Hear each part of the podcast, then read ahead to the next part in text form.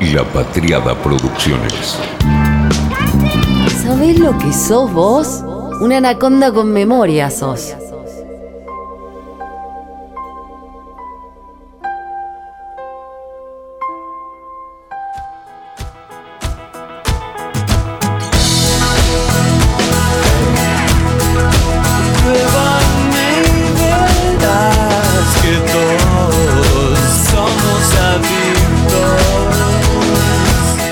Reporte semanal disponible la semana pasada promediaste 6 horas y 38 minutos de tiempo de pantalla por día. Tu tiempo subió 16%. Según publicó la BBC, y de acuerdo con una investigación de 2015 de la Biblioteca Nacional de Medicina de los Institutos Nacionales de Salud de Estados Unidos, las personas que pasan dos o más horas al día usando las redes sociales tienen más probabilidades de tener problemas de salud mental. ¿Habré estado 6 horas 38 minutos usando redes sociales o el dispositivo en general? Hughes Zampasa Caninga, del Departamento de Epidemiología del, del área de salud pública de Ottawa, en Canadá, es autor de un estudio sobre adicción y dispositivos y dijo que aunque la relación entre la adicción a las redes sociales y los problemas mentales aún no está del todo clara, dice que el uso diario durante al menos dos horas está vinculado a trastornos psicológicos. 6 horas 38 minutos de redes sociales, de dispositivo en general. Uno de los autores de la investigación de este médico de Ottawa se llama Andrew Privilsky es de la Universidad de Oxford. Y él dice sí que comienza a ser perjudicial a partir de las 5, 6 o 7 horas al día. Entonces estoy en problemas. Mark Masip es un psicólogo y experto en adicción a las nuevas tecnologías. Fundó un instituto que se llama Desconectados, con el arroba al final. Y en 2012 creó un programa para aprender a hacer un, lo que él llama un buen uso de las nuevas tecnologías. En una charla dijo esto. ¿Quién de aquí es adicto a la cocaína? vale. Repito, ¿quién de aquí es adicto al alcohol? Claustro sano. Bueno, este no falla porque he salido antes fuera. ¿Quién de aquí es adicto al tabaco? Si haces así, ¿qué es? Los findes. vale. Fijaros una cosa, qué agresivo, ¿eh? Cocaína. ¿Este tío qué dice? Alcohol, uff, yo bebo una copa de vino cada día, pero no cuenta. Vale, vale. El tabaco, bueno, a veces fumo, pero es un poco paria ya fumar. ¿Quién de aquí, levantar la mano y por favor ser sinceros, es adicto al móvil?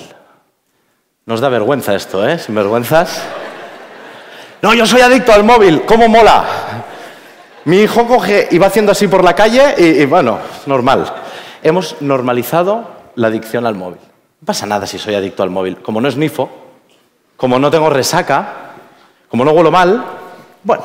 El investigador Mark Griffiths es experto en adicciones de la Universidad de Nottingham en el Reino Unido y lleva años investigando el uso de sitios como Facebook, Twitter, Instagram. Dice que no tiene dudas de que las plataformas son potencialmente adictivas. Hay señales, siempre hay señales.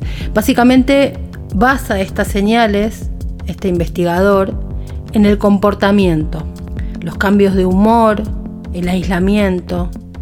Todos estos especialistas plantean algunas preguntas que tal vez sirvan como un orientador inicial. ¿Pensás a menudo en las redes sociales cuando no estás conectado o conectada?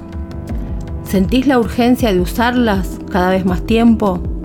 ¿Las usás para evadirte de problemas personales? ¿Solés tratar sin éxito de limitar su uso? ¿Te genera ansiedad no poder usarlas? ¿Sentís que tienen un impacto negativo en tu trabajo, en tus relaciones, en tus estudios? ¿Te pasa que viene alguien y no podés dejar el teléfono hasta terminar de escribir eso que estabas escribiendo? ¿Cuál es tu vínculo? A mí lo que me hizo detectar el problema fue algo que me pasó en la calle. Estaba en una situación imposible para agarrar el teléfono. Y en mi cabeza retumbaba una idea que me parecía genial para tuitearla. Cuando estuve a punto de frenar solamente para escribir, me di cuenta que tenía un problema. No lo escribí, no lo tuiteé y seguí manejando. Pero acepté que sí, que tenía un problema. Preferí eso al yo lo manejo. Un yo lo manejo que en mi cabeza me retumba y me lleva a los 80. El yo lo manejo de una sustancia no digital, pero siempre me sonó omnipotente y negador. Yo lo manejo, no sé. Tuve la suerte de que a los meses de eso que me pasó llegó la posibilidad de escribir el libro y eso me ayudó a investigar, a estudiar y para mí fue una gran terapia. Hoy reconozco el problema y trato de tratarlo. Me hizo bien, a mí es muy personal, bajarme de la negación, del traje de superada. Me doy cuenta que sí, que pueden conmigo, creo que pueden con todos nosotros, porque trabajan para eso. Hay un fulano, Tristan Harris se llama, por ahí lo vieron, lo escucharon. De hecho, habla bastante en una película que se puso bastante de moda hace un tiempo sobre las redes sociales. Y es alguien del que hablaremos hoy, acá, en este momento, en este podcast, en este momento de este podcast y seguramente muchísimo más. Él es un programador, un ex programador de Google, reconvertido en lo que llaman el apóstol de la dieta digital. Dice él, pueden pensar que el autocontrol en el uso de los dispositivos es tu responsabilidad, pero eso sería desconocer que hay un millar de personas del otro lado de la pantalla, cuyo trabajo es acabar con cualquier asomo de responsabilidad que tengas. Así que yo no lo manejo y me puse a investigar por qué. ¿Hace cuánto que no pasas un día sin visitar tus redes sociales? ¿Cuántas veces y en qué circunstancias salís de tu casa sin el dispositivo, sin el teléfono? ¿Qué te pasa cuando salís sin él? ¿Cuándo fue la última vez que te fuiste a dormir sin, en el instante previo a cerrar los ojos, consultar el teléfono? ¿Cuándo fue la última vez que al despertarte, lo primero que hiciste no fue agarrar el teléfono? ¿Cuántas veces sacás del bolsillo, de la cartera, el celular, en el banco, en la calle, en el colectivo, inconscientemente y te frenás para volver a jugar con la carcasa un ratito a los pocos minutos? Acá nadie te va a tratar de débil, de irresponsable o de inconsciente. Acá el único intento es el de entender qué es lo que nos pasa y por qué nos pasa de esa manera. Y desde ahí convivir mejor con la tecnología y con los dispositivos. La primera campaña en la Argentina, fuerte, importante, de un celular de la empresa en su momento llamada Movicom, que era propiedad de Bell South y la familia Macri, repetía que llevar encima un celular era la libertad de estar comunicado siempre. Ese siempre era casi nunca. La carga duraba nada, era un ladrillazo pesadísimo. En pocos lugares se lo podía usar, no había antenas más que en algunos poquitos sectores de la ciudad de Buenos Aires y era para muy poquitos. Los precios de los equipos eran carísimos y cada llamada costaba fortuna. Pero bueno, era la puerta a lo que se venía y sembró la base de una idea que nos atormenta casi 30 años, 40 años después. Cuando no podemos siquiera pensar, pensarnos fuera del online no solamente no podemos desconectarlos por la presión social de la mayoría, sino que la conexión constante y el acceso irrestricto, diríamos, a las redes y páginas que nunca duermen, nos dan una respuesta inmediata. Esa respuesta inmediata libera la dopamina necesaria para que sea considerada altamente adictiva. Sean Parker siempre fue un tipo polémico. En su momento, cuando él creó Napster, que era la plataforma de descargas que le pegó en los tobillos de la industria discográfica allá por fines de los 90. Se empezó a hablar de él y ya se mostraba como un personaje especial. Él fue en 2004 el primer presidente de la compañía que comandaba Zuckerberg.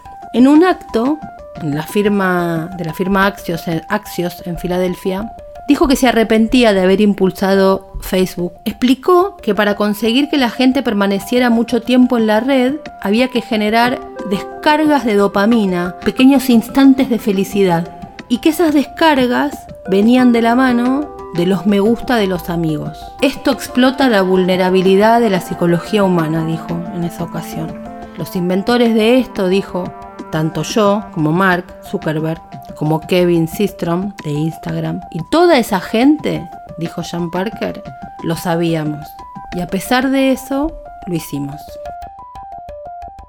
Nada menos que él se estaba declarando públicamente objetor de las redes sociales. Dice, solo Dios sabe lo que se está haciendo con el cerebro de los niños.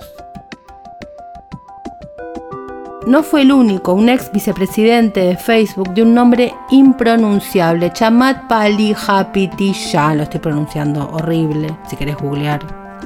Aseguró que las redes están desgarrando el tejido social. Dice que los ciclos de retroalimentación a corto plazo, impulsados por la dopamina que hemos creado, que han creado ellos, están destruyendo el funcionamiento de la sociedad. Tim Cook, que es un vocero, un consejero delegado, un accionista, una voz de Apple, dice que él no quería que su sobrino de 12 años tuviera acceso a las redes sociales.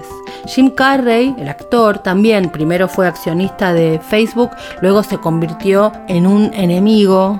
Emily Taylor es una ejecutiva del Laboratorio de Información de Oxford, lleva 15 años trabajando en asuntos de lo que llaman la gobernanza en la red y dice que en tan solo 7 años todo ha cambiado. Y está preocupada porque dice que las campañas políticas en las redes sociales terminan modificando los procesos electorales, no tanto en términos partidarios, sino en términos de modos de los estados de ánimo.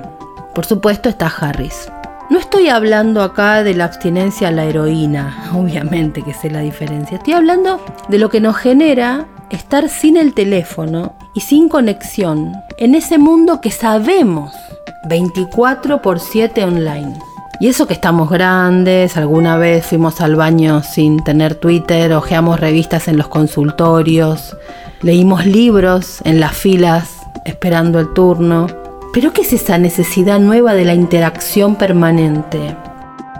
¿Cómo esto que nos transforma a nosotros funciona en la cabeza de los millennials y los centennials que ni siquiera conocieron el mundo offline?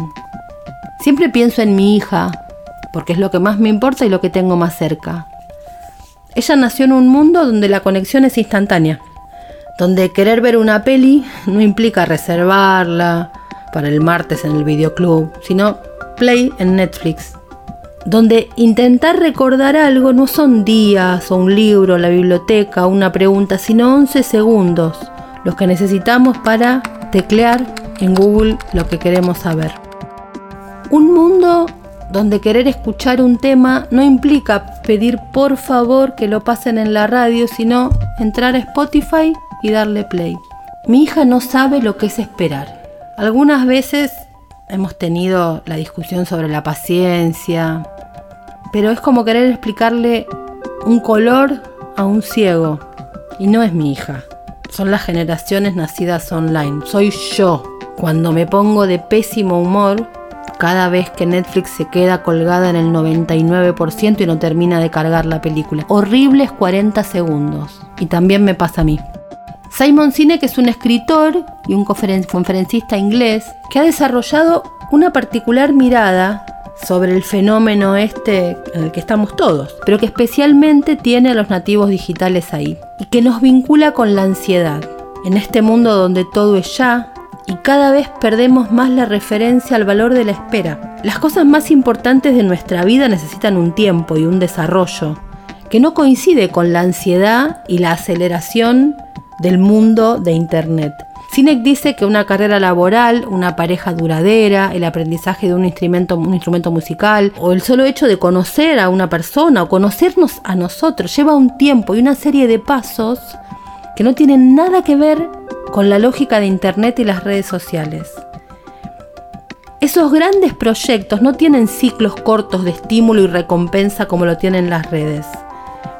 Por lo que rápidamente, con lo que pasa en las redes, entramos en estados de frustración y desesperación y enojo, que son los que después llevamos a esas circunstancias que necesitan más tiempo. No sale un acorde en la guitarra, pues no nos frustremos. Vamos a Instagram, buscamos alguien que lo sepa hacer, ponemos un buen filtro de la guitarra y el like tranquilizador. O nos vamos a buscar un tutorial y en lugar de seguir tratando de, de aprender con la guitarra, en realidad lo que hacemos es colgarnos a ver qué más nos ofrece YouTube. Si todo lo queremos ya y lo queremos ahora, las redes sociales están ahí para dárnosla. Lo que sí a un precio altísimo. Sacan de nosotros adicciones y los aspectos más oscurantistas y violentos posibles. Esta es apenas una de las cinco dosis de dopamina que te vamos a dar en Anaconda con Memoria. Fue una realización de La Patriada Producciones.